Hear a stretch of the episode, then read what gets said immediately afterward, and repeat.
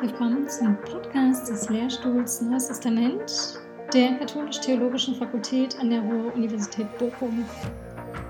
Der Lehrstuhlinhaber ist Professor Thomas Söding. Mein Name ist Alexandra Brandt. Ich bin wissenschaftliche Mitarbeiterin und der Host dieses Podcasts.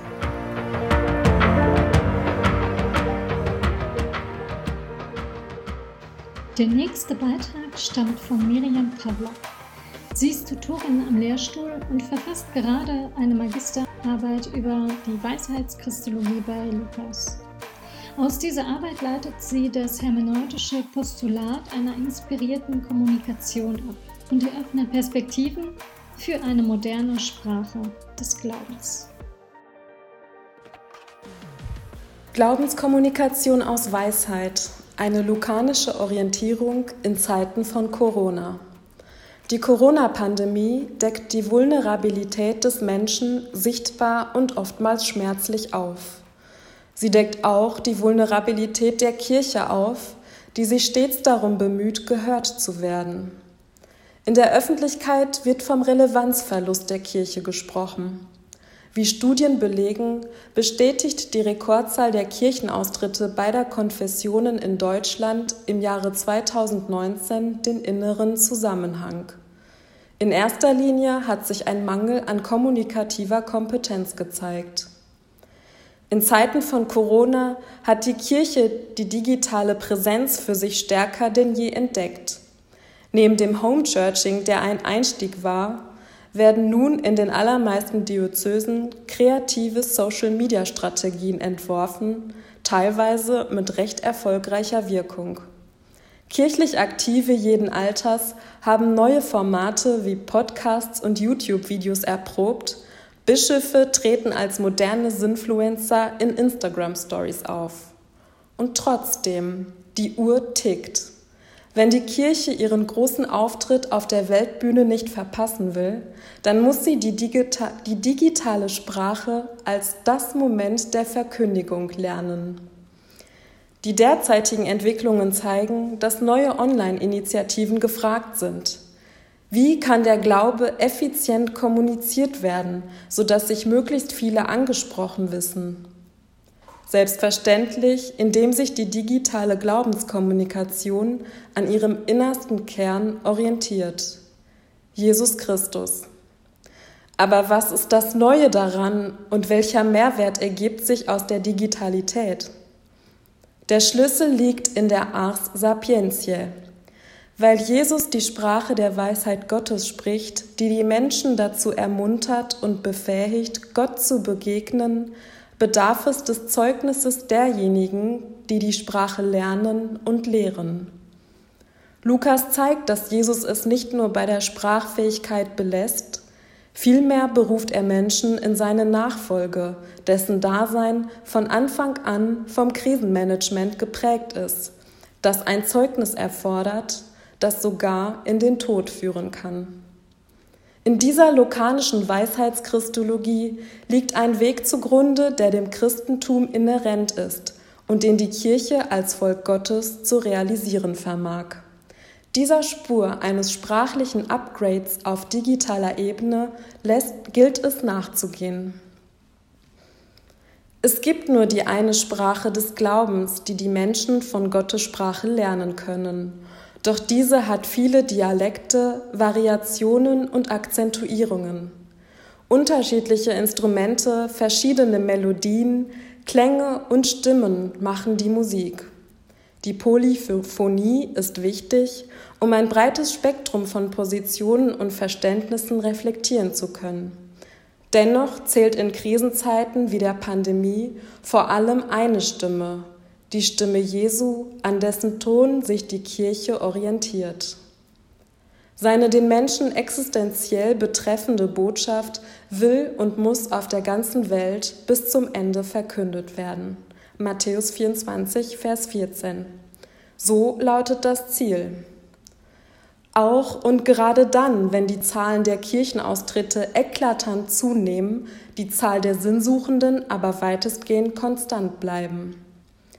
Dank der digitalen Revolution des 21. Jahrhunderts funktioniert die Kommunikation des Wortes Gottes schneller als je zuvor. Jesus selbst ist dieses Wort, das diejenigen sprachfähig macht, die sich für den Weg mit der Weisheit entscheiden, der ein richtungsweisender Weg zum Heil ist. Er ist aber nicht nur das Kommunikationsangebot Gottes an die Menschheit, sondern auch Lehrer dieses Wortes und gleichzeitig dessen Medium. Lukas eröffnet diese Perspektive, indem er Jesus in einer Mahnrede als rettenden Kommunikator sprechen lässt. Ich werde euch die Worte und die Weisheit eingeben. Lukas 21, Vers 15. Dieser Vers findet sich bei Lukas in der letzten öffentlichen Rede Jesu, die er höchstwahrscheinlich auf der Grundlage von Markus 13 komponiert hat. Die ganze Mahnrede steht im Zeichen der Endzeit. Die sichtbaren Vorzeichen des Untergangs sind klar. Gewaltige Erdbeben, Seuchen und Hungernöte. Manch einer oder einer wird die Corona-Krise auch im Zeichen der Apokalypse deuten. Die primären Adressaten hier sind zwar Jesu Jünger, aber das anwesende Volk hört zu und darf sich ebenso angesprochen fühlen wie auch heute alle, die sich als Jesu Anhängerinnen und Anhänger verstehen.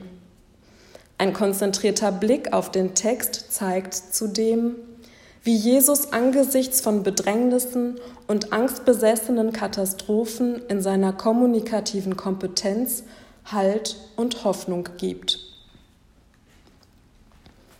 Es wird gewaltige Erdbeben und an vielen Orten Seuchen und Hungersnöte geben.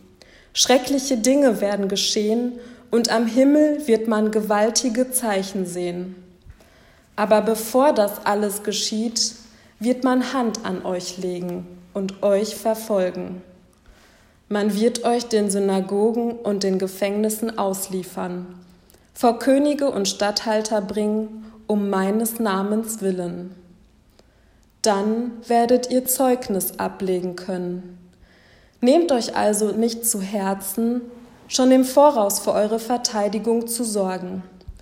Denn ich werde euch die Worte und die Weisheit eingeben, so dass alle eure Gegner nicht dagegen ankommen und nichts dagegen sagen können.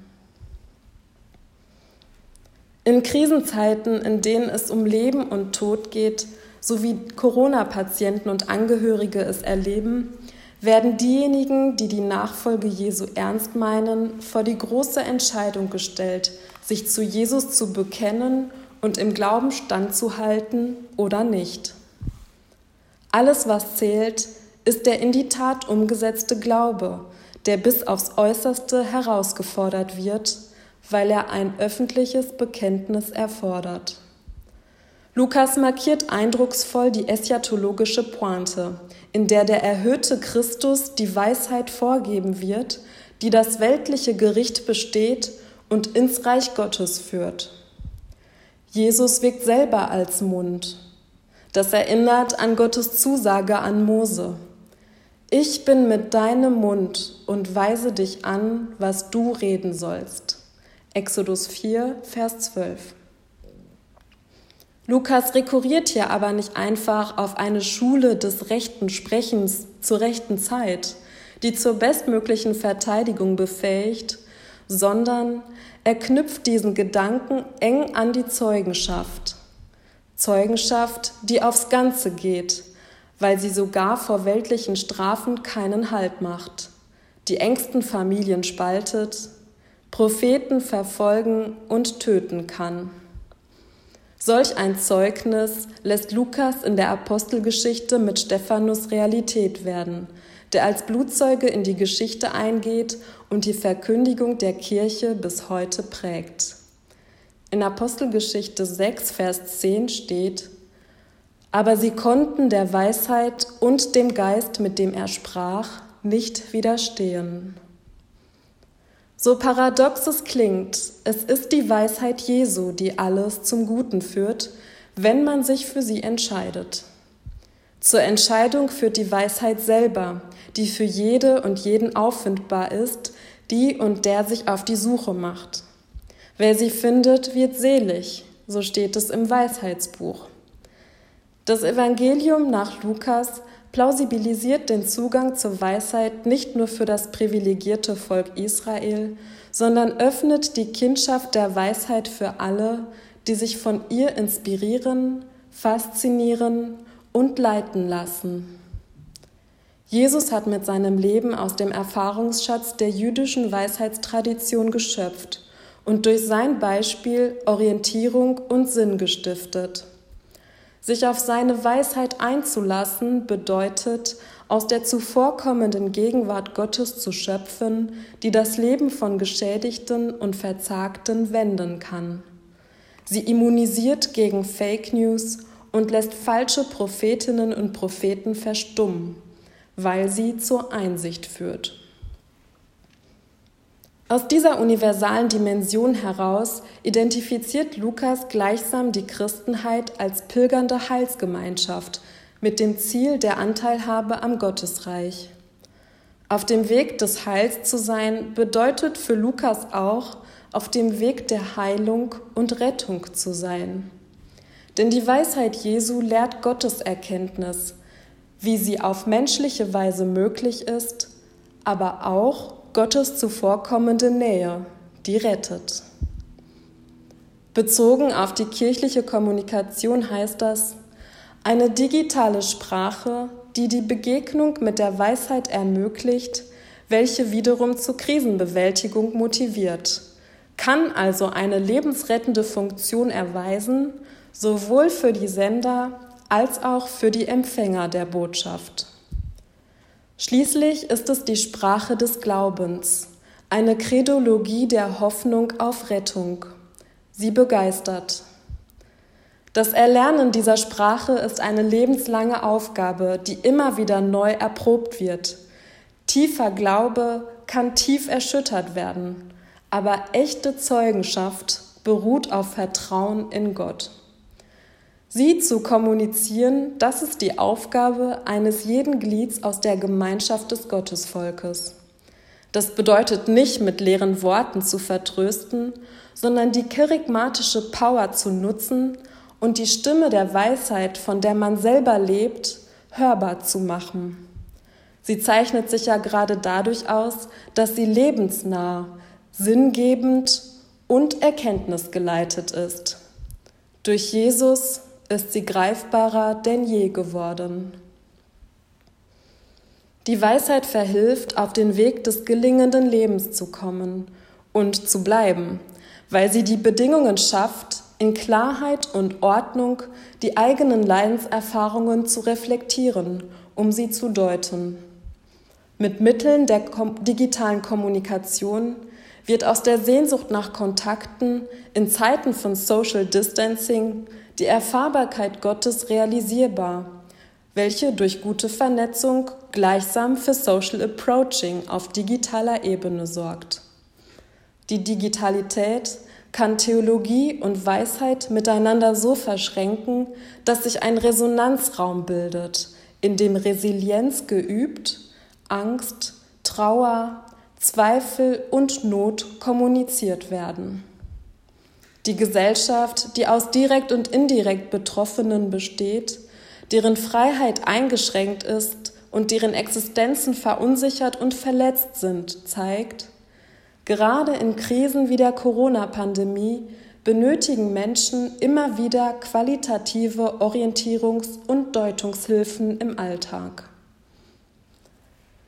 Die Kirche, die sich auf Jesus beruft, hat die Aufgabe, präsent zu sein sodass auch ihre Verwundbarkeit offengelegt wird und zugleich Erfahrungswissen ausgetauscht werden kann. Die Kirche wird ihrer Sendung dann gerecht, wenn sie durch weisheitliche Glaubenskommunikation in den Schattenseiten des Lebens Licht bringt und so ihre Relevanz erfahrbar macht. Das kann sie, weil sie erstens das Evangelium verkündet die frohe Botschaft, dessen zentraler Inhalt Jesus, der Christus ist, der der Weisheit Gottes seine Stimme gibt, damit sie unüberhörbar die Menschen erreicht. Und zweitens, weil sie eine Glaubenscommunity ist, die aus unterschiedlich inspirierten und geistbegabten Menschen besteht, die auf die Stimme der Weisheit hören, ihr vertrauen und ihr Leben nach ihr richten.